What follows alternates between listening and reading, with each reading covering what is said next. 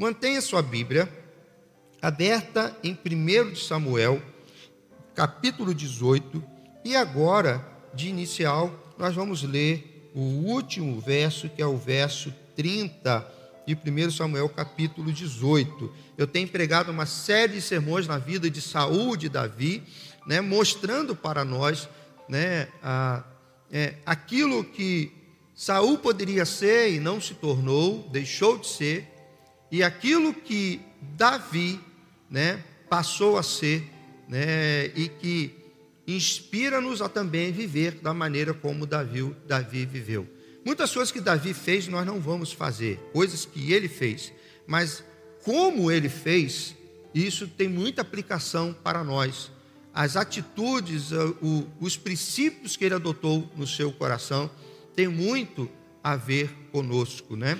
E hoje eu quero falar não, não diretamente nessa na, na, palavra sucesso, que a palavra sucesso hoje ficou tão vulgar no meio, né, para nós, né, que a gente até acredita que a palavra ter sucesso ou ser bem sucedido, porque essa é a tradução né, direta da Bíblia, né, ser bem sucedido, sucedido por conta de toda essa onda aí, né, de, né, de, de coach, toda essa onda aí, né, de que as pessoas têm que dar certo, têm que prosperar a gente acabou adotando uma repulsa com relação a essa palavra, como se ela não fosse, ou ela não tivesse, por trás dela também tivesse um princípio espiritual. Né? A bem verdade é que nós, seres humanos, nascemos para dar certo, amém? Porque fomos feitos à imagem e semelhança de Deus. O pecado entrou, e entrando o pecado, ele bagunçou com a gente, inclusive né, trazendo certa confusão sobre os nossos sentimentos. Ok? Sobre o nosso sentimento. Quer ver só? Por muito tempo você já ouviu dizer que quando você está numa igreja pequena, ou você está num culto com poucas pessoas, você ouviu dizer que o que importa não é a quantidade, o que importa é a qualidade. Ok? Bem, essa é uma meia-verdade. Essa é uma meia-verdade. Porque não existe nenhum problema com a quantidade ok? E a qualidade sem quantidade à luz do id de Jesus é um problema, porque Jesus mandou ir ganhar o mundo inteiro. Então, não pode desassociar a qualidade da quantidade. Também a quantidade sem uma vida de comunhão com Deus perde a qualidade, mas também dizer que você tem qualidade, que você é uma igreja onde muito espiritual, aonde as pessoas não se achegam para receber Jesus como Salvador, tem um problema. Está vendo? Então são coisas que a gente, com o passar do tempo, a gente precisa é, ir novamente lapidando a nossa mente, o nosso coração e entendendo que Deus não tem problema com algumas coisas que a gente tem problema. Tá certo? A gente usa como, né, como muitas vezes como algo para aplacar um, uma dor no coração que a gente tem com relação a algumas questões, outras como desculpa, né, outras como uma né, uma motivação de que eu estou dando né, o meu máximo, uma outra expressão né, que, que, que a gente pega quase que 100% como verdadeira, é o que importa para Deus é o, é o coração. Quando a gente não quando a gente diz que não consegue, quando a gente diz que não consegue fazer algo em um certo patamar. Quando isso se aplica a você ainda não conseguir, é uma verdade. Mas quando você não se doa ao máximo no seu tempo, nos seus talentos, você cai num texto do profeta que diz: Maldito aquele que faz a obra do Senhor relaxadamente. Deu para entender? Então, a palavra sucesso, ela também precisa ser avaliada nesse sentido. Nós somos feitos para dar certo, para sermos bem-sucedidos, para a glória de Deus Pai. Por isso que hoje eu quero pensar sobre a chave né, a chave para tudo na vida do crente.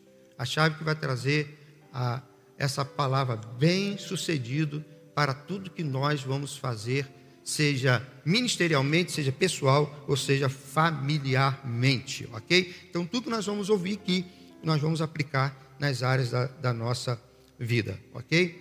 É, eu preciso dizer que eu não sou uma pessoa né, que fosse ser avaliada à luz ou talvez você também, à luz do, do que é ter sucesso nessa sociedade, eu estou longe dela e talvez você também.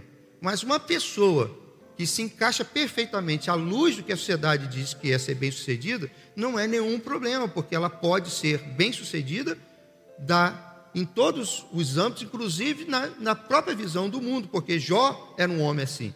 Jó era um homem rico, diz a palavra de Deus, mas também ele era temente a Deus. Ele é um homem, era um homem bem-sucedido em todas as instâncias da sua vida. Então vamos lá, 1 Samuel, capítulo 18, versículo 30, diz assim: Os comandantes filisteus continuaram saindo para a batalha, e todas as vezes que o faziam, Davi tinha mais habilidade do que os outros oficiais de Saul, e ele tornou-se ainda mais famoso. Ok? Aqui parece uma outra, uma outra fase que a gente tem um medo tremendo né, dentro, do, dentro do cristianismo, né? O famoso, ok? O famoso. Eu já disse para os irmãos que eu tinha um grande problema no início do meu ministério, quando as pessoas chegavam à porta e batiam nas minhas costas e diziam assim: Ah, muito obrigado, seu irmão foi muito bom, foi muito bonito, me abençoou muito. E aquilo me parecia doer, porque parecia que eu estava tirando algo de Deus que não me pertencia. Mas depois, lendo é, Paulo escrevendo sobre Jesus, é, Paulo diz que Jesus em tudo se sentiu autorrealizado, ele se sentiu feliz com tudo que fez. Então, não tem nenhum problema. Isso são coisas naturais. Deus quer usar né, a nossa vida próspera, bem-sucedida, para que outras pessoas possam olhar para mim e para você e sermos inspiração para elas, ok? Nós nós estamos perdendo referenciais, já preguei muitas vezes sobre isso. Estamos perdendo os heróis e as gerações futuras podem olhar para trás e, como nós pregamos na, no sermão das três cadeiras, chegar um momento de se afastar de Deus, porque quando olham para trás não veem pessoas sendo prósperas e abençoadas em Deus. Davi, ele é um exemplo de uma pessoa próspera, bem-sucedida e, segundo o texto aqui, cada dia mais se tornando famoso, ou seja, o nome dele percorrendo por todos por todo, o, todo, todos os países, né, todos, todas as cidades vizinhas, todos os povos, e junto com o nome dele, também saindo o nome de Deus. Vamos parar por aqui, daqui a pouco, daqui, ah, parar aqui um pouquinho, daqui a pouco nós vamos voltar mais um pouco nesse, nesse texto. É, todos nós, todos nós, todo ser humano, né, tem chave na mão, ok? Chave de carro, chave de casa, chave de armário, chave para alguma coisa chave para abrir alguma coisa. As chaves, elas nos dão é, acesso né, a coisas que estão trancadas. Tanto é que dizem que tem segredos trancados a sete chaves. Ok? As chaves, elas, elas sendo né, bem é, utilizadas, elas nos levam né, aonde a gente precisa. Porém, né, a gente precisa entender que se uma porta ela é normal, só existe uma chave que pode abri-la, tá certo? Se uma, parte, uma chave ela está correta, só uma chave pode abri-la. Não importa se ela é uma chave de um segredo, de dois, de três, de quatro, já existe chave de seis segredos numa chave só, ok? Então não importa. Se você, quem já teve Fusca sabe que isso não funciona. Quem ainda tem, né? É assim. Fusca, Brasília, não sei o que, que tem com o cadeado deles, que se você né, tiver dois Fuscas parados iguais e você não souber qual o seu, você pode abrir os dois e olhar no porta-chave, no porta porque a chave parece que vai abrir né, os dois carros. Ele tem esse problema. Né? Mas isso não é normal. Um tempo atrás, na, na minha empresa, é, eu quis fazer uma chave mestra. Uma chave que abrisse todas as portas internas né, do, do prédio para que não ficasse procurando aquele monte de chave. Então eu chamei um chaveiro e ele fez. Então o que, que ele teve que fazer? Ele teve que pegar, ele, ele pegou uma chave de uma porta, escolheu como a chave mestra, e então pegou os segredos de todas as outras portas, levou para, né, para, para na sua oficina e fez com que todos os segredos tivessem o mesmo segredo. Ou seja, o segredo único de cada um se perdeu e passou a ser um só para todos. A partir então daquele momento, eu tinha uma chave que eu podia abrir todas as salas internas da minha empresa com uma chave chamada chave mestra. Na vida existe uma chave mestra. Existe uma chave que na vida do crente, né? Existe uma chave que ela vai abrir a porta de ser bem-sucedido em tudo que nós vamos fazer. E muitos dos crentes, né, ou muitos de nós, muitas vezes têm tentado usar chaves que não que não é a chave mestra para o nosso sucesso espiritual. O mundo ele oferece muito tipo de chave.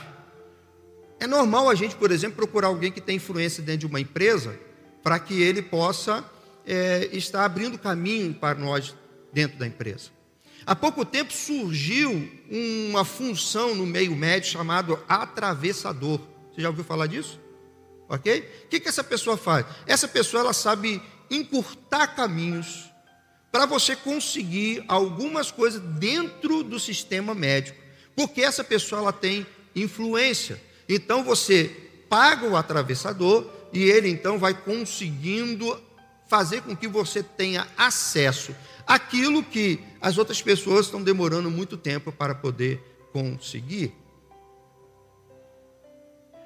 A gente pode discutir o valor ético e moral de um atravessador, por exemplo, a partir da nossa perspectiva. Mas é uma chave que as pessoas estão usando. Tem pessoas que usam chave do dinheiro, a gente acha que com dinheiro a gente consegue tudo, tem gente que acha que com o dinheiro consegue tudo. Vocês já viram várias vezes no jornalismo, na nossa cidade, é, juízes que usam do poder para tentar passar numa blitz quando está embriagado, para conseguir coisas porque ele tem o chamado poder. Esse ano que nós vamos ter eleição, tem uma briga muito grande para quem vai ser o próximo presidente, ou qual vai ser o partido que vai estar ali, porque esse partido ele vai ter oportunidade de botar dois ministros no Supremo Tribunal. Porque para eles a chave do sucesso está no poder. Para eles, eles conseguem chegar a algum lugar, com, com, chegar aonde eles pretendem com essa chave. E muitas vezes nós somos influenciados também. Alguém já disse que o brasileiro ele é especialista em um tipo de chave, a chamada chave do jeitinho. Para tudo tem um jeitinho. E vamos dizer a verdade, é tentador, não é? Fala a verdade. É tentador. No domingo a gente estava aqui no mutirão, amanhã, se Deus quiser, vai sair as fotos do mutirão. E aí, a gente estava ali tentando botar os bancos ali do lado ali, né? Eu acho que os irmãos lembram. Na hora que eu falei assim, irmãos, eu acho que a gente vai ter que entrar com a enxada aqui para cavar. Rapaz, no instantinho apareceu uns quatro com um jeitinho para a gente não cavar e a gente não cavou. Ok? A gente não cavou porque demos um jeitinho. Ainda bem que o jeitinho ali não tem nenhum problema, né, da maneira que foi feito, mas poderia ser problemático. É um tipo de chave. Mas só que quando vai para algumas áreas da nossa vida, o jeitinho não dá jeito. Saul, ele tentou dar um jeitinho quando Deus disse para ele: Você está me desobedecendo. Ele: Não, não, não, estou não. Eu, eu matei lá todos os animais, matei os povos, mas os meus soldados trouxeram né, um, um, os melhores animais para sacrificar ao Senhor. Eu obedeci ao Senhor. Ele Deus tentou dar um jeitinho para tentar contornar uma situação que ele agora estava se colocando.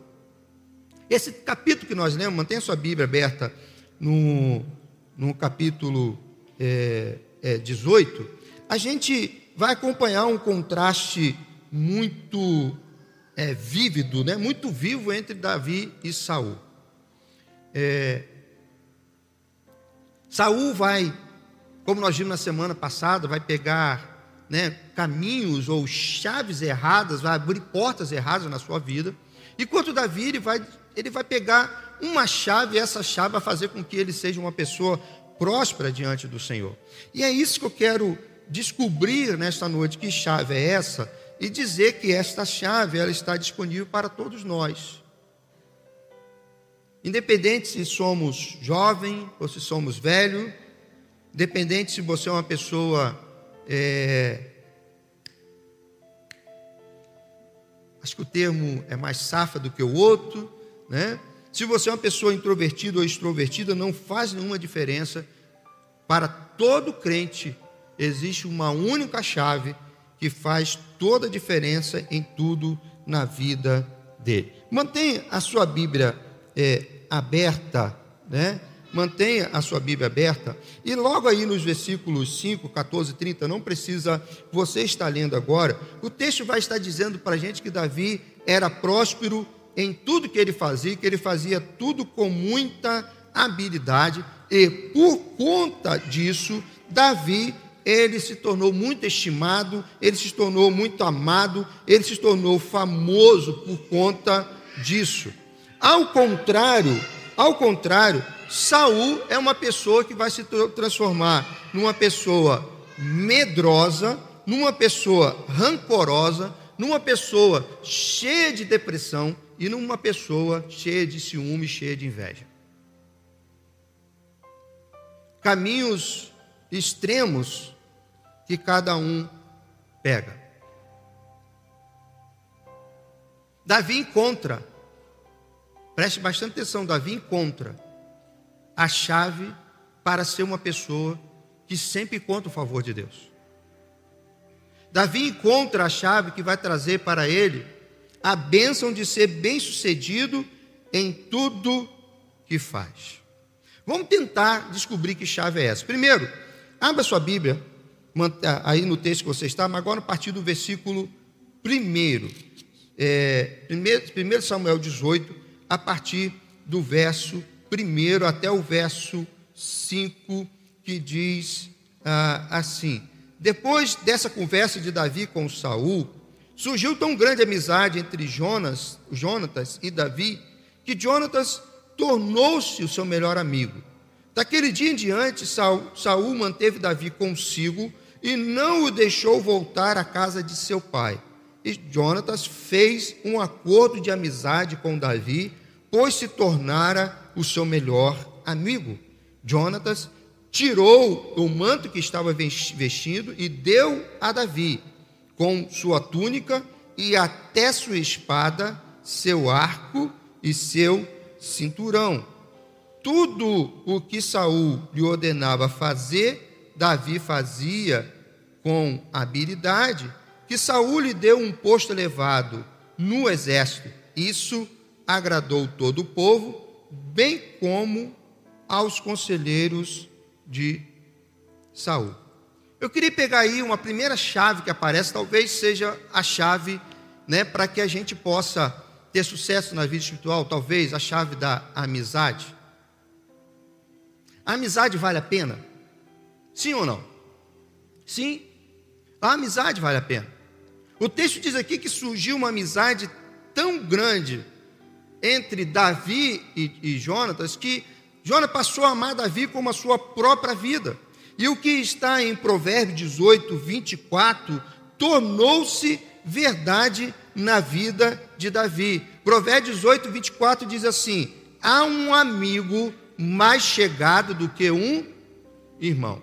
Eu não sei qual é a sua experiência com irmãos, ok? Eu não sou do tipo de pessoa de estar muito é, junto o tempo todo, né, com, com, minha, com meus familiares. Estou sempre junto com a minha família, né?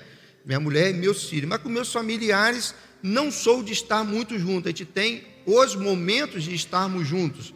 Ultimamente, com a aposentadoria do, do meu pai, pastor Pedro, é que eu passei a programar mais, estar passando mais tempo com ele. Ele foi para outra cidade e agora, né, com, com os netos, crescendo, então eu de, pelo menos de 15, 15 dias, uma vez por mês, eu vou lá e passo né, dois, três dias com ele, também aproveito para resolver algumas coisas pessoais que eu tenho lá, mas eu não sou muito disso, por exemplo, aqui no mutirão que nós tivemos domingo, né, no, no, na segunda-feira seria aniversário da Jusceia e ela resolveu fazer um almoço no domingo, né, ela não tinha me avisado e eu falei para ela, olha, eu estou em mutirão, não sei que hora vai terminar o mutirão, mas assim, as crianças vão e Vívia vai, mas eu não sei se eu vou conseguir ir. Ela ficou me aguardando até duas horas da tarde, a hora que eu cheguei, para poder tirar a mesa, para poder comer, para depois a partir o bolo. Ok? Por conta do sentimento de estar junto, é a amizade.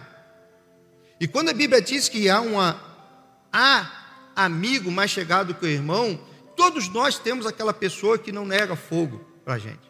Aquela pessoa que nos ajuda, aquela pessoa que quer sempre levantar a gente. Amigo de verdade tem essa, né? Tem essa característica de levantar a gente. Ele não tem ciúme da gente, ele não tem inveja, ele se alegra com a nossa prosperidade. E Jonatas era assim. Se você entender direitinho aqui o texto, quando Davi vai lutar com Golias e Saul dá a túnica, a roupa dele para Davi vestir, não deu certo em Davi. Mas depois que ele conheceu Jonatas e Jonatas deu o indumentário dele de guerra, Davi passou a usar as armas de Jonatas. São coisas da vida. Deus sempre traz aquelas pessoas que estão perto de nós. E essas pessoas sempre nos ajudam em muita coisa. Se eu perguntar a você aqui, muitas vezes você vai dizer que esse seu amigo, ele já fez mais por você do que talvez um familiar, do que uma pessoa da sua própria família. Por isso que a Bíblia diz que é um amigo mais chegado do que o irmão aquela pessoa que desmarca tudo, aquela pessoa que faz tudo por você. Assim era a amizade entre Davi e Jonatas. E se você olhar dentro dos primeiros versículos, até Saul tinha uma certa amizade com Davi, porque o texto diz que depois daquela batalha, Saul não permitiu mais Davi voltar para casa, mas manteve consigo no próprio palácio. Mas, mesmo que a gente tem amigos que conseguem abrir portas para nós, mas existem amigos que, mesmo com toda amizade, têm destruído algumas pessoas. Quantas pessoas podem listar esse mesmo, esse mesmo grande amigo, dando conselhos que você não concorda, te sugerindo coisas que você não faria? Ele quer tanto o seu bem, que ele não pensa em quem é você como caráter cristão e te propõe aquilo que você não poderia estar aceitando. Então eu chego à conclusão que a chave para o sucesso na vida cristã não é uma amizade, mesmo que seja um amigo mais chegado que o irmão. Pedro era uma pessoa que amava tanto Jesus que não queria que Jesus morresse. E ele falou assim: Jesus, não vou permitir que você vá para a cruz, que você morra. Jesus tem que dizer para ele: Ô meu amigo, sai para lá que você agora é um satanás. Amigos são importantes, mas não, é, não, não serão a chave para o nosso sucesso no nosso relacionamento com Deus. Agora vamos ao versículo 6, versículo 16, eu quero ver mais uma chave aí, ou o oposto da amizade, né? Nós vamos, será que a inimizade, ela poderia ser uma chave para o sucesso? Parece um pouco estranho, né? Eu já preguei aqui que todos nós precisamos de um tubarão no nosso aquário para manter a nossa vida movimentada. Né? E talvez a, a, a inimizade seja um instrumento eficaz também para nos trazer sucesso. Assim como a amizade, eu posso dizer que a inimizade também, ela tem os seus meios de trazer certo, certo progresso para nós, certo desenvolvimento para nós, não é de todo ruim. Então vamos lá, o capítulo agora do 6 ao 16 diz assim: Quando os soldados voltavam para casa depois que Davi matou o filisteu, as mulheres saíram de toda a cidade de Israel ao encontro do rei Saul com cânticos e danças, com tamborins, com músicas alegres e instrumentos de três cordas. As mulheres dançavam e cantavam. Saul matou milhares e Davi dezenas de milhares. Saul ficou irritado com esse refrão. Tem, tem aquelas musiquinhas né, que não saem da nossa cabeça, não tem? É?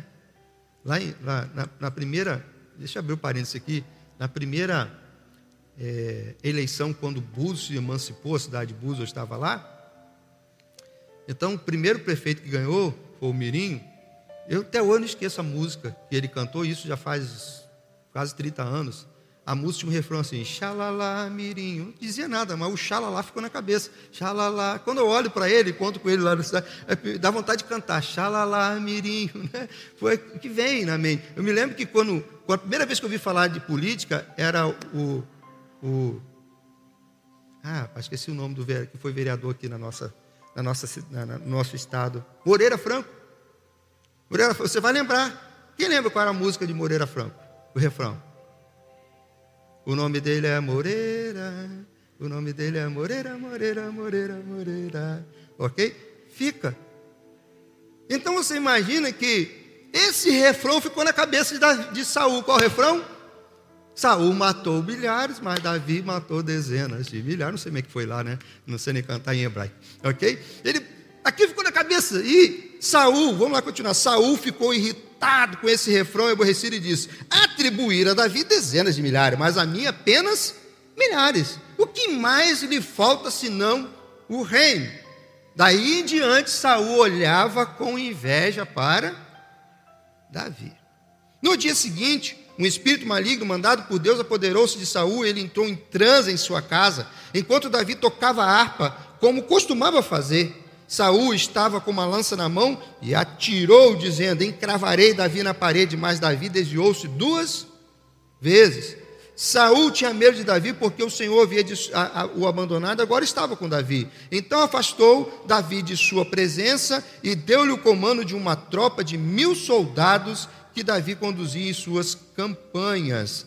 Ele tinha êxito em tudo que fazia, pois o Senhor estava com ele. Vendo isso, teve, vendo isso, Saul teve muito medo dele. Todo Israel e todo Judá, porém, gostavam de Davi, pois ele os conduzia em sua batalha. Ó, há uma coisa é, interessante, né, acontecendo aqui. Um filósofo é, irlandês chamado Edmundo Burke, ele ressaltou o seguinte: aquele que luta conosco fortalece nossos nervos e aguça a nossa habilidade. Nosso antagonista ou nosso inimigo é o nosso ajudante. O inimigo de Davi, Saul, nasce logo depois da batalha que ele teve com Golias. Preste sua atenção, que o texto diz aí, ó, ó é, Verso 6: Quando os soldados voltavam para casa depois que Davi matou os filisteus, o que está acontecendo? Você precisa saber que é, um, que é uma cena de guerra, ok? Há uma batalha, então quem vem à frente do exército? Vem o rei com o general. Só que quem ganhou a batalha foi quem? Foi Davi. Então vem Saul à frente e atrás vem Davi uma coisa muito normal. E todas as vezes que o povo voltava vencedor, o povo vinha a cantar. As mulheres então saem para cantar e elas vão usar uma linguagem no seu refrão que na, na literatura hebraica é chamada de paralelismo. Ou seja, mas é um paralelismo simples. Ele compara uma pessoa com a outra, mas não com uma comparação de assim, fulano é melhor do que ninguém. Ok? Ele diz assim: Saul matou milhares, mas Davi dezenas de milhares. Somando os dois, o povo é vencedor. Era uma canção de alegria. E era uma coisa tão importante, porque no paralelismo, a pessoa mais importante é citado primeiro. Quem é citado primeiro no texto aí? Dá uma olhadinha no texto aí. No versículo, no versículo 7. Qual é a primeira pessoa que é citada no refrão? É Davi ou é Saul? Saul. O povo estava honrando Saul. Não havia nenhuma intenção do povo de dizer que Saul já não prestava, de que Saul já não era um grande rei. O povo estava honrando, é como se o povo dissesse: essa batalha nós temos que estar é, é, é, é, colocando na conta de Saul, porque tem um soldado como Davi. Mas Saul não tinha a chave que Davi tinha texto diz que Saul ouviu isso de maneira diferente. Saul ouviu isso como se o povo quisesse dar o trono dele para alguém. E esse alguém agora era quem? Davi. Porque eu matei mil, mas Davi matou dezenas de milhares. Dali para frente o texto diz que Davi vai ser perseguido por Saul, e o versículo 30, o versículo 29, vai chegar a dizer que Saul se tornou inimigo de Davi por resto da sua vida. Todas as vezes que Saul vai tentar matar Davi, Davi se torna mais bem-sucedido, é verdade. Mas isso quer dizer que ter inimigos é a chave para ter sucesso? Quem acha que ter inimigos é chave para ter sucesso? Porque eu estou dando os meus. Eu quero fazer você bem próspero. Se você depender dos meus inimigos, eu estou te dando. Eu tenho uma lista de pessoas que eu posso te dar. Mas também não sou é, ingênuo em pensar que os inimigos são um mal total na minha vida. Eu preciso deles para me lembrar de que existe uma chave para o sucesso que Davi sempre se lembrou. E preciso entender que quando os inimigos se levantam, Deus nos faz prosperar. E Jesus nos ensinou a orar pelos nossos inimigos. Os inimigos nos ajudam até a melhorar na nossa oração. Aliás, alguns de nós precisando realmente ter bastante inimigo. Aliás, nunca orei tanto como nesse período. Precisando até de mais uns dois, três inimigos para me ajudar a melhorar um pouquinho na oração. Né? Quem está fraco na oração aí? Levanta a mão, não. É só. É, não, é, não levanta, não. Eu vou, eu, vou, eu vou declarar uma benção para você hoje. Você que está fraco na oração, a partir de hoje, virão mais inimigos para você poder orar por eles e ficar melhor na oração. Ok? Então, ore mais, né? Ore mais para que os inimigos venham diminuir. Então, irmãos, assim como a amizade, eu creio também que a inimizade também não é a chave para termos sucesso. Assim como os amigos não podem garantir o sucesso, também os inimigos não podem garantir a derrota, mas também não podem nos levar ao sucesso. Uma terceira chave é a chave da humildade. Essa talvez você vai concordar comigo. A humildade, ela garante sucesso para o crente. Amém? Garante. Olha, vamos lá. Vamos pensar nela. Quem foi que venceu Golias? Davi. Quem que recebeu a canção de que era quem matava as dezenas de milhares? A quem o tempo todo o texto diz? Primeiro diz que Saul gostava de Davi, depois diz que o filho dele passou a gostar dele e amá-lo como se fosse a si próprio. O depois os generais passaram a amar Davi, o povo passou a amar Davi tempo todo o texto está dizendo que Davi ia para a batalha e era melhor do que os inimigos e voltava vencedor. O tempo todo o texto diz que Davi tinha mais habilidade. E eu não vi Davi montar nenhum curso de coach para ajudar o pessoal. Davi, em momento algum, disse que ele era o melhor. Isso parecia que acontecia na vida de Davi e não fazia nenhuma diferença, não mudava quem Davi era. Vocês lembram? Eu acho que está, pode dar uma olhadinha aí, está no verso. É, está no verso. A partir do verso 17. A partir do verso 17, Saul tem, tem, tem, tem uma trama para tentar matar Davi e vai recorrer a uma promessa que ele fez quando ele derrotou Golias, tá certo? Olha, quem vencer Golias, eu vou dar minha filha em casamento. Chegou o momento de dar a filha em casamento, e então é avisado a Davi e Davi então vai dizer assim: ah, agora até que fim reconheceram o meu valor e estão pagando aquilo que eu tenho de direito. Não, Davi vai dizer assim: quem sou eu? O homem mais simples, a minha família é simples. Quem sou eu para ser genro do rei? E Saul nem discutiu, porque quando você olha no versículo 19, o texto diz que por isso quando chegou a época de Merabe, a, a, a filha mais velha, ser dada em casamento, foi dado a outro, porque Davi não se achava digno. Davi não se importou também de o direito dele ser passado para o outro. Depois, quando você vai no verso agora, no verso, no verso, é, no verso 22 e no verso 23, quando Saul tem um outro plano para destruir Davi, agora quer dar a filha mais nova, embora a filha mais nova. Eu, domingo passado estava ouvindo o culto e eu falei o nome dela errado o culto todinho, né? O nome dela é Mical, eu falei Milca o tempo todo, né? Então estou corrigido agora, irmãos, é Mical, ok? E então, é, Mical diz que o texto, ela amava Davi de todo o coração. Quando é dado, Davi, mais uma vez, com humildade, diz: Quem sou eu se sou um homem pobre? Como posso casar com uma mulher como essa? A humildade esteve presente na vida de Davi o tempo todo, o tempo todo. E a humildade, a humildade de Davi, ela nos encanta. Abrindo parênteses, quando eu olho a vida de Davi, se eu vejo alguma ambição nele, eu vejo a ambição de honrar a Deus e proteger o rei que Deus colocou sob os cuidados dele, que foi Saul. O tempo todo ele fazia de tudo para guardar e fazer com que Saul fosse próspero. Jesus, falando sobre humildade, e a humildade com certeza é algo que Deus exalta, em Lucas capítulo 14, versículo 11, Jesus afirma: Pois quem se exalta será humilhado, e quem se humilha será exaltado. Então, se a amizade não é a chave que vai trazer o, o, o sucesso espiritual para a nossa vida e também a inimizade, com certeza eu acho que a humildade sim. Mas eu estava analisando e percebi que a humildade ela é uma característica importante para quando você tem sucesso, que era o caso de Davi.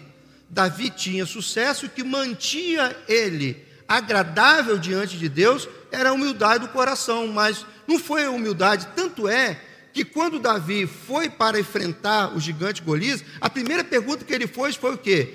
Ou foi enfrentar, não, quando ele foi lá no acampamento. O que, que o rei vai dar? Ele queria saber o que, que ele queria ganhar com aquilo.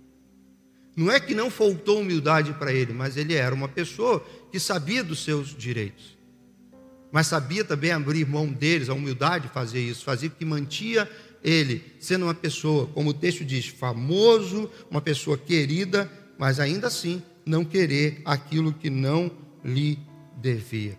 Então, irmãos, eu penso que a humildade não é a chave para tudo na vida do crente. Não estou dizendo que você não precisa de humildade. A humildade é uma característica Faz parte do caráter de um crente, precisa fazer parte. Então, irmão, se não é amizade, se não é inimizade, eu estou usando o que está dentro do texto, se não é a humildade, qual é a chave para que eu e você possamos ser bem-sucedidos nas mãos de Deus e para Deus? Eu vou chamar essa chave de Emanuel. O que é essa palavra no hebraico? Deus conosco. Eu vou chamar essa chave de Emanuel. Vamos, vamos, ver essa chave, pastor? Capítulo 18. Vamos ver, vamos ver se a gente encontra essa chave. Versículo 12. Coloca para a gente o versículo 12. Versículo 12 agora do capítulo 18. Saúl tinha medo de Davi porque o Senhor o havia abandonado e agora estava com Davi. Então marque agora estava com Davi. Versículo 14 agora, pastor. Versículo 14. Versículo 14. Ele tinha êxito em tudo que fazia, pois o Senhor estava com ele. Volta 12, pastor. Vamos lá, vamos frisar novamente. Vamos frisar novamente, versículo 12. Voltou? Saúl tinha medo de Davi porque o Senhor o havia abandonado, tal, isso aí, ó.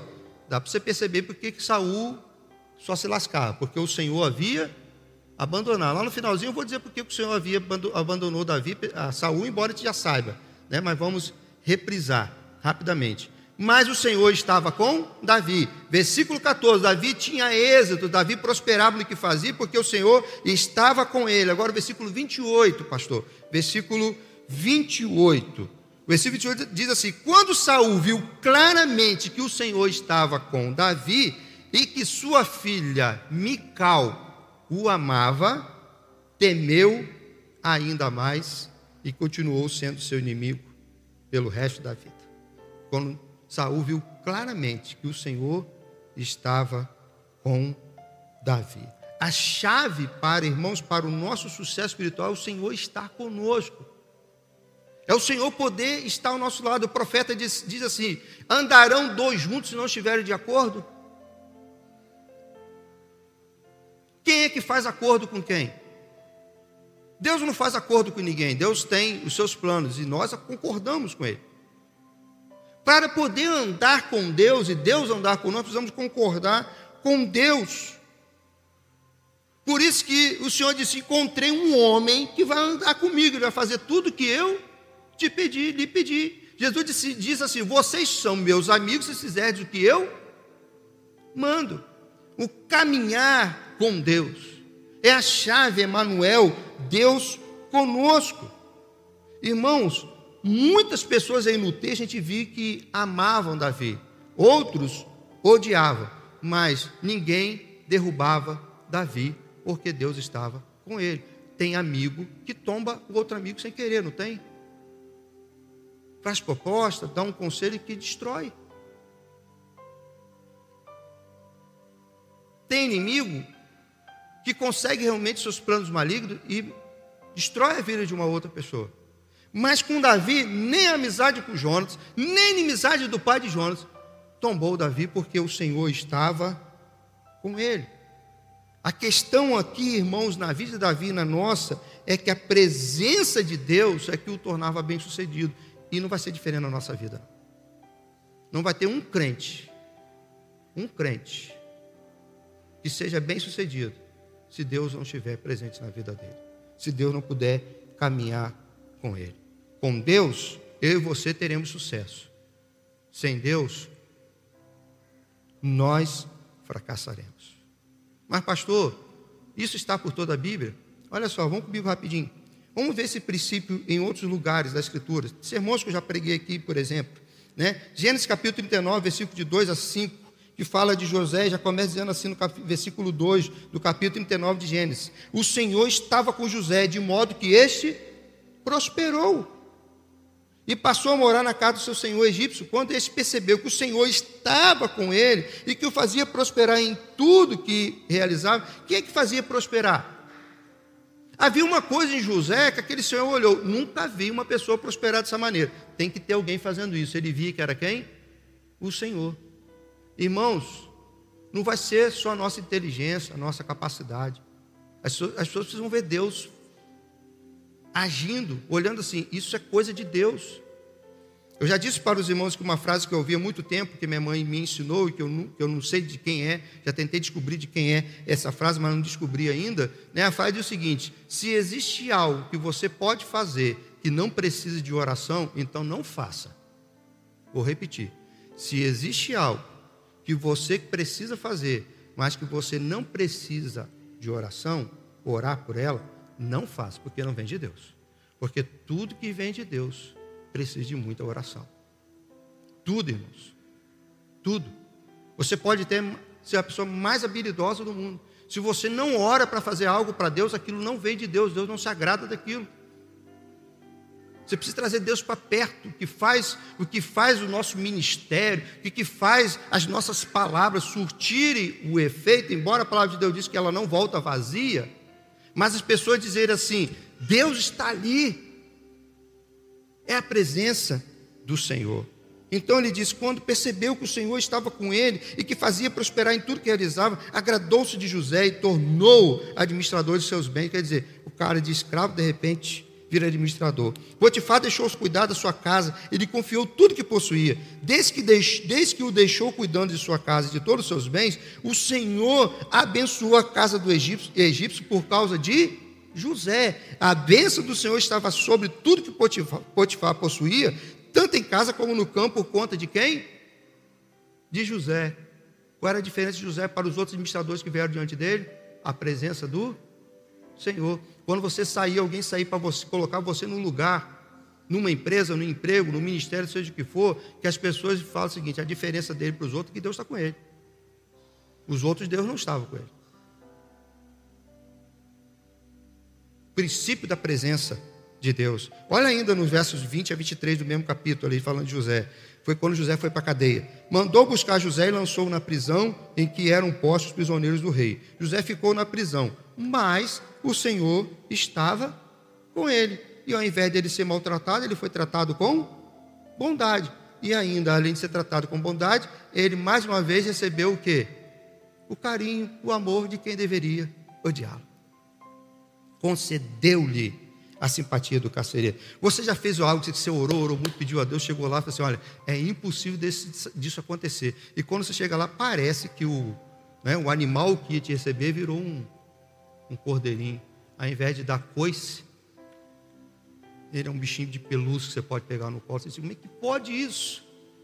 É o favor do Senhor, irmãos. É a presença do Senhor em nossa vida. Por isso, o carcereiro encarregou José de todos que estavam na prisão, e ele se tornou responsável por tudo que lá sucedia. O carcereiro, carcereiro não se preocupava com nada do que estava a cargo de José, porque o Senhor estava com José, ele lhe concedia bom êxito em tudo que realizava. Marcos aí, o Senhor estava com José e tinha José bom êxito em tudo que fazia. Não vai ser só a nossa habilidade, a nossa capacidade, não. É o princípio de ter Deus andando conosco. Olha só, esse princípio também estava operante no tempo de Josué e dos juízes. Tanto é que no tempo que o povo andava com Deus, os juízes se levantavam e o povo tinha sucesso, mas quando o povo esquecia de Deus, o povo caía em desgraça. Josué capítulo 1, versículo 5. O Senhor disse assim Josué: Ninguém conseguirá resistir a você. Todos os dias da sua vida, assim como estive com Moisés, estarei com você. Ou seja, assim como ninguém pode resistir Moisés, ninguém vai te resistir. Porque assim como abençoei José, eu abençoei Moisés, estive com Moisés, eu vou estar com você. E aí ele completa: nunca o deixarei, nunca o. Irmão, isso é muito forte. Essa palavra nunca a gente não gosta de dizer, tá certo? O que, que, tinha, o que, que tinha Josué que Deus disse para ele? Nunca. Por que não falou isso para Saul? Para Davi, ele falou algo parecido. Para Davi, ele falou que sempre estaria, dali para frente, se apossaria, o Espírito iria se apossar de Davi, dali para frente, algo muito parecido. Mas para Josué, ele diz: Nunca vou te deixar. Mas se você olhar os capítulos anteriores, o versículo anterior, diz assim: ó, não, e o, e o posterior, não saia da sua mente, da sua boca, a palavra da lei. E aonde você botar o pé, eu vou te dar. Ninguém vai te resistir. O princípio atuou na vida de Moisés, Josué aprendeu, e Deus disse: Como você aprendeu direitinho, assim como você aprendeu com Moisés, eu também vou estar na sua vida e não vou deixar de é, operar na sua vida. Por último, você lembra da história dos doze, Deuteronômio capítulo 1? Pode abrir. Lembra quando os espiões voltaram de olhar a terra? E eles então colocaram no coração do povo que a terra era boa, mas Deus não. Né? Era assim, era uma terra difícil e talvez não era para eles estarem é, conquistando, então assim eles desencorajaram o povo e eles queriam agora apedrejar Moisés, lembra? Para levantar um outro líder, para esse líder levá-los de volta né, para o Egito. Deus vai ficar muito zangado com eles, e Deus diz assim: vocês não vão voltar, vocês vão avançar, eu vou matar todos vocês. Para cada dia que vocês passaram lá espiando a terra, eu vou acrescentar um ano, então vocês vão passar 40 anos vagando no deserto porque eu vou levantar uma nova geração. Aí, o, vai no versículo 42, o capítulo 1 de Deuteronômio. O povo resolve assim: não, não, então vamos obedecer a Deus, vamos invadir a terra. Acho que está no 41, pastor. O 40, eu separei o 42 porque eu quero o 42. Mas volta o 41 aí rapidinho é para ver se é isso, é só não perder tempo. Deuteronômio 1, 41, pastor. É. Ah, aí. Pecamos contra o Senhor. Nós subiremos e lutaremos conforme tudo que o Senhor nosso Deus nos ordenou: cada um de vocês preparou-se com as suas armas de guerra e achando que seria fácil subir a região montosa. Aí foram, aí entra o versículo 42. Deus diz assim: vamos lá, 42, coloca para a gente, pastor. Mas o Senhor, mas o Senhor disse-lhes: digam-lhes que não subam, nem lutem, porque não estarei com vocês vocês vão perder. Ele termina dizendo isso. Vocês serão derrotados, porque eu não vou estar com você. Isso aqui é muito forte, porque aqui é uma declaração muito clara. Não há vitória sem Deus. Querido, não há vitória no casamento, não há vitória na vida pessoal, na profissão. Nós que somos crentes, preste atenção. Nós. O mundo pode querer usar outras regras, mas nós que somos crentes. Ou nós vamos agir como Saul, ou nós vamos agir como Davi. A única coisa que deu vitória a Davi foi a presença de Deus na vida dele, querido. Tem muito crente cansado, sabe por quê? Porque nós estamos tendo vitória com o nosso braço, ó. Estamos sem Deus. Nós estamos manipulando família, manipulando filho, manipulando negócio, manipulando uma série de coisas. Eu sei do que eu sei do que eu estou falando, porque eu já fiz, você faz também. A gente manipula, a gente esquece de Deus. A gente acha que pode fazer as coisas sem Deus, a gente nem ora muitas vezes, porque a gente acha que a gente é capaz de fazer.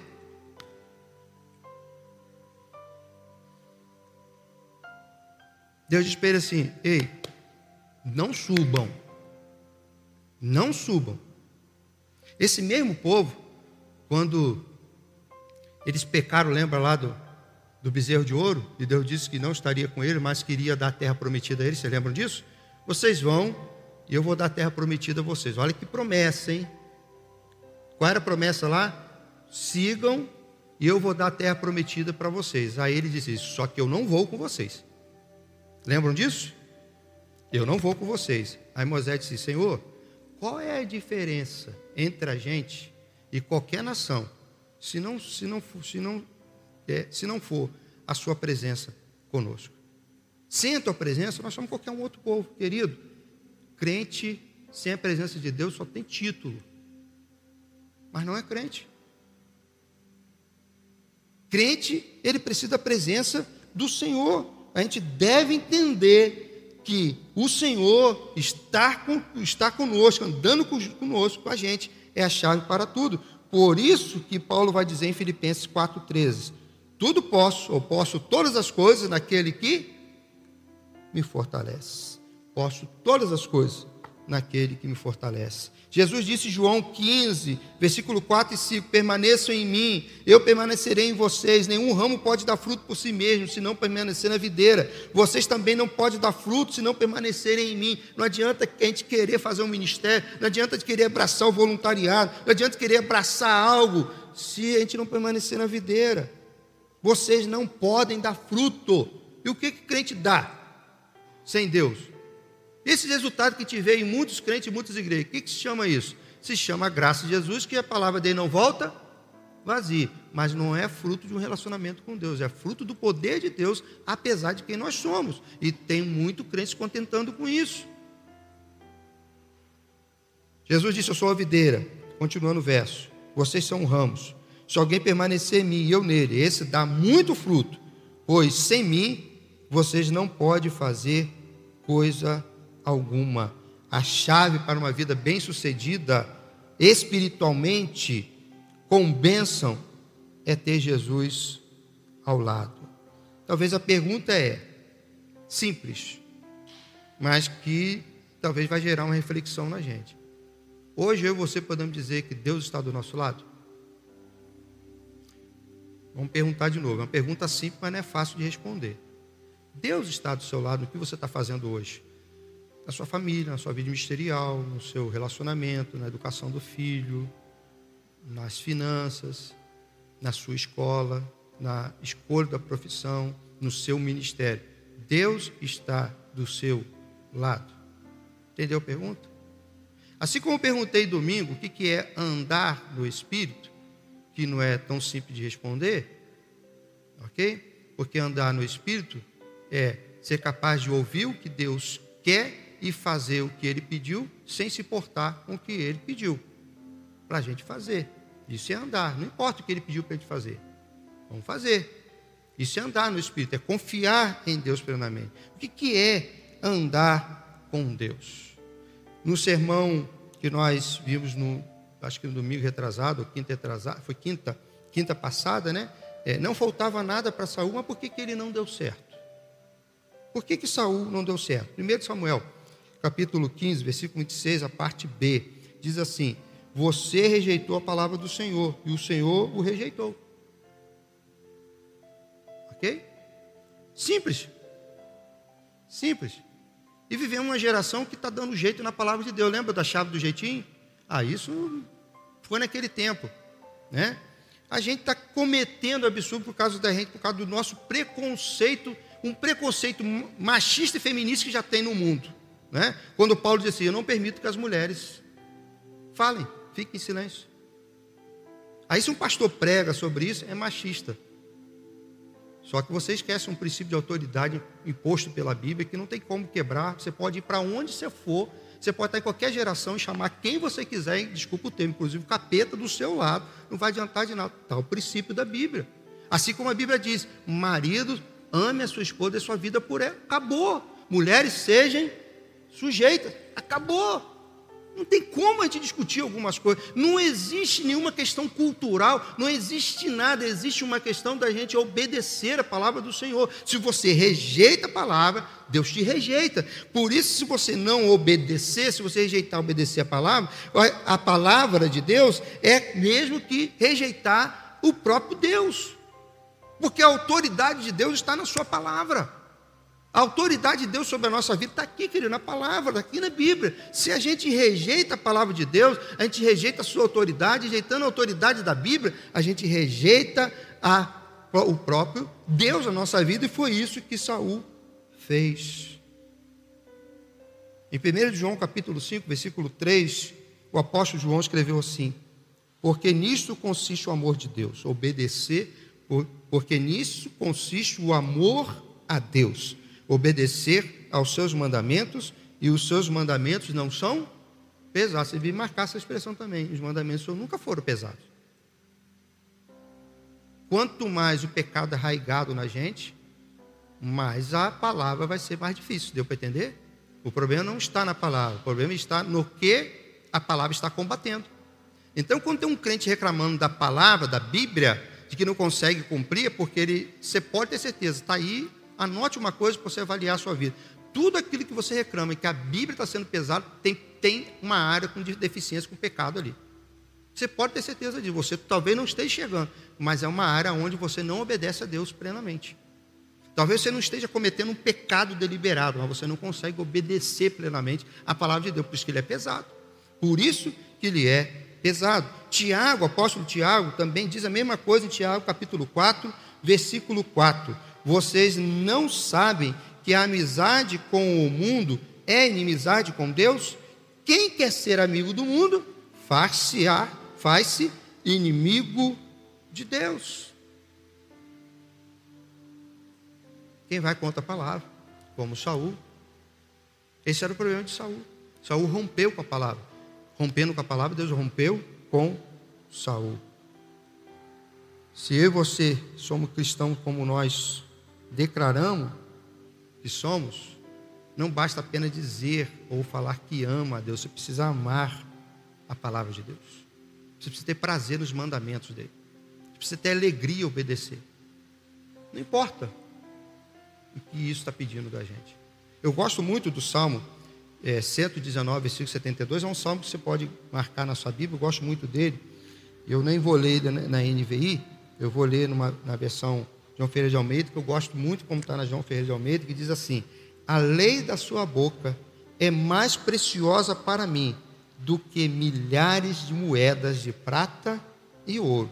Irmãos, Davi deu toneladas de prata e ouro para a construção do templo, lembra disso? Quando Davi diz assim: A tua palavra, a lei que sai da tua boca é mais preciosa para mim do que moedas de prata. Está falando de um quebrado como eu, que fecha o mês e estou quase que dinheiro não deu. Então estou falando com muita gente, não estou ou tem alguém aqui que eu possa fazer um empréstimozinho de vez em quando. Porque eu fecho o mês e assim, Senhor, graças a Deus, paguei todas as contas. Esse mês, por causa de uma informação que me deram sobre algo lá, eu, tô, eu passei um dia inteiro no meu orçamento, mexe para lá, mexe para cá, corta para cá, já avisei, ó, vou fazer a compra, fiz compra ontem e não peçam mais nada, porque é o seguinte: que está aí acabou, acabou, então comam devagar, sem enguludice, porque esse mês o negócio está apertado, senão fecha no vermelho. Acho que todos nós sabemos fazer isso um mês ou meses seguidos. Agora vem um cara e diz assim: o cara que doou do seu tesouro, que era mantido pelo povo, porque a comida dele é tudo, não podia deixar faltar, não faltava nada para ele, disse assim: Senhor, que sai da sua boca é mais precioso para mim do que um monte de prata e ouro. Então, deixa eu perguntar mais uma vez você: você está guardando a palavra do Senhor no seu coração? Ela faz sentido para você? Porque se você não obedece à palavra do Senhor, você está se enganando. Nós estaremos enganando. Quem não obedece à palavra de Deus, não está andando com Deus. Quem não obedece à palavra de Deus, dizer uma coisa pesada aqui. Pode dizer que ama a Deus, cantar que ama a Deus, mas não ama a Deus. Porque o amor a Deus consiste em guardar os seus mandamentos. Querido, Deus não está feliz com quem não guarda a sua palavra. Deus não está com quem não guarda a sua palavra. É duro para a gente. Aliás, isso não deveria nem nos entristecer, porque é uma realidade bíblica, a gente precisa estar praticando. Então, deixa eu encerrar dizendo que a chave para tudo na nossa vida é a presença de Deus. Essa é a chave para ser bem-sucedido. Essa é a chave para ser próspero.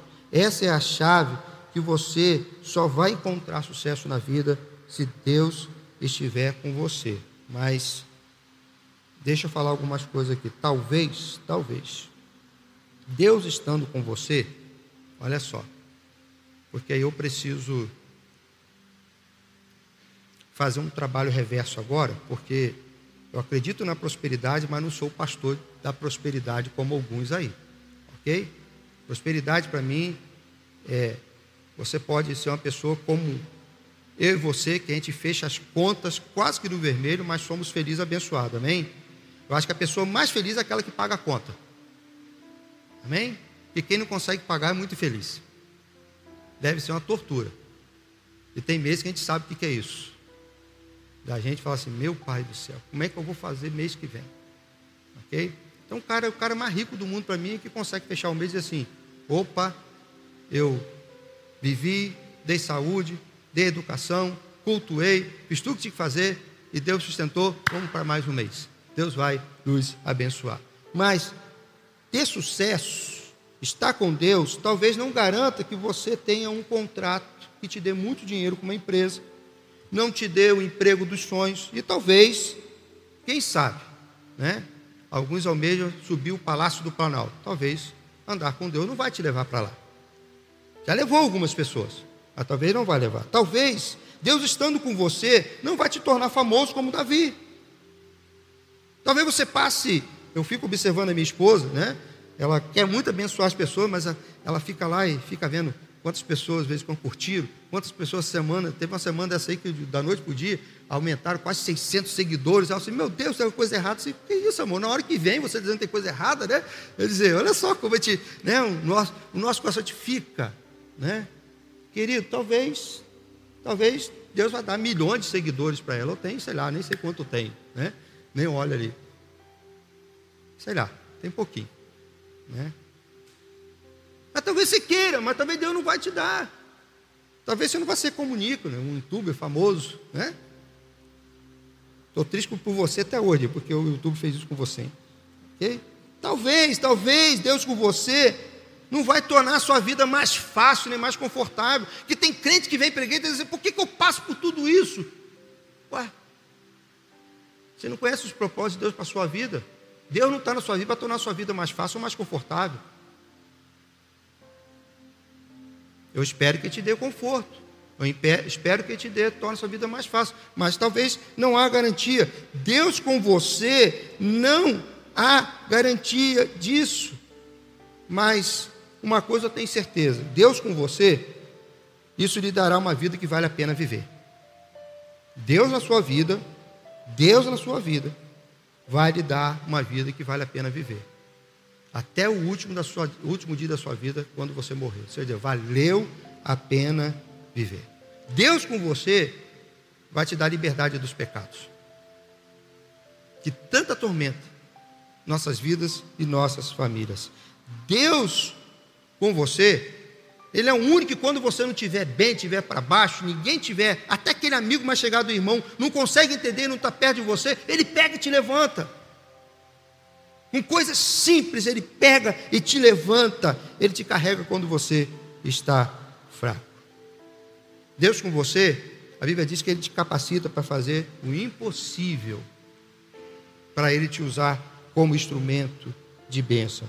Deus com você, Ele vai te pegar nos piores dias seu de fracasso e vai transformar tudo isso em algo para a glória do nome dEle. Deus com você, fique de pé, eu tenho certeza que você não vai falhar. Se Deus estiver na sua vida, você não vai falhar. Vou convidar o Moamós, ele vai cantar daqui a pouco, já fique à frente. Eu quero encerrar a minha reflexão lendo o Salmo 1. Salmo 1. O Salmo 1 diz assim: Como é feliz aquele que não segue o conselho dos ímpios, não imita a conduta dos pecadores, nem se assenta na roda dos escarnecedores. Ao contrário, sua satisfação está na lei do Senhor, e nessa lei medita dia e noite. É como árvore plantada à beira de águas correntes, dá fruto no tempo certo, as suas folhas não murcham, tudo que ele faz prospera. Não é o caso dos ímpios, são como a palha que o vento leva. Por isso, os ímpios não resistirão no julgamento, nem os pecadores na comunidade dos justos, pois o Senhor aprova o caminho dos justos, mas o caminho dos ímpios leva à destruição. Esse salmo diz como é o justo, como que é o ímpio. O justo prospera, o ímpio se destrói. É, o que eu quero ressaltar nesse ressaltar nesse salmo é que na, na leitura de justiça e impiedade e impiedade na Bíblia, principalmente aqui nos Salmos, não se fala necessariamente que um ímpio é alguém que não seja do povo de Israel. Na nossa linguagem cristã, não se fala que ímpio, lendo o Salmo primeiro, é alguém que não é crente. Justo e ímpio está relacionado à palavra de Deus. Aquele que obedece à palavra é justo. Aquele que desobedece, ele é ímpio. Ok? Então, o que será destruído na nossa vida por causa da impiedade e não obedecer a palavra de Deus? Não sei.